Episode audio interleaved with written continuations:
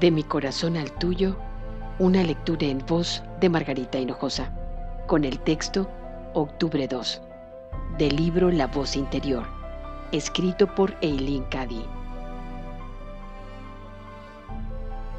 Todas las almas tienen algo para compartir. Hay dones y posesiones en niveles muy diferentes.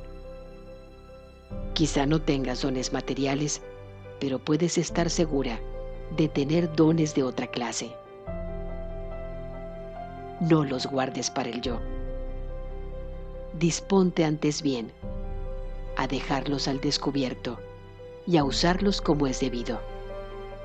Nunca para la glorificación del yo, sino siempre para mi honor y mi gloria.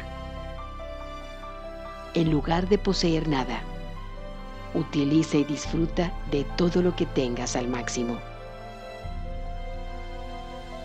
¿Qué tienes para dar? Toma tiempo para averiguarlo, si es que no lo sabes. Da de todo corazón y da con gozo. Y agradece tener algo que dar, sea lo que sea.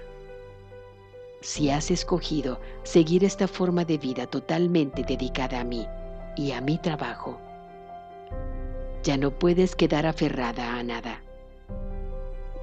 Date cuenta de que todo lo que tienes es mío y por tanto está para ser compartido por todos. De mi corazón al tuyo, una lectura en voz de Margarita Hinojosa.